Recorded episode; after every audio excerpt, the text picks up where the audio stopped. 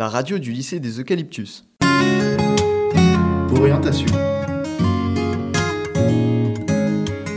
Bonjour, vous êtes bien sur REK, la radio des Eucalyptus, et aujourd'hui, nous parlerons du projet REK. Nous nous sommes retrouvés par hasard dans cette classe web radio, et nous sommes vraiment ravis d'avoir eu cette chance, et nous voulons vous dire tout ce qu'elle nous a déjà apporté. Tout d'abord, c'est un projet de groupe qui permet d'unir la classe et créer des liens. Ensuite, cela permet de découvrir différentes manières d'apprendre tout en s'amusant.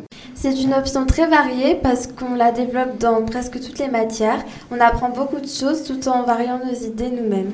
La web radio permet de s'exprimer et de nous apprendre à utiliser des nouveaux logiciels, comme par exemple Audacity qui permet de faire des montages audio. Cette section nous permet d'assister à des événements culturels et artistiques. Je trouve ça intéressant car cela nous fait rencontrer de nouvelles choses et personnalités qu'on n'aurait jamais imaginé voir dans notre quotidien. Grâce à cette classe web radio, certains membres de la classe ont pu rencontrer et interviewer euh, la journaliste Françoise Laborde, le président du conseil général M. Estrosi et d'autres personnes comme le recteur de l'Académie de Nice qui est venu présenter ses vœux. La web radio a permis d'en apprendre beaucoup en journalisme et dans le monde de la radio.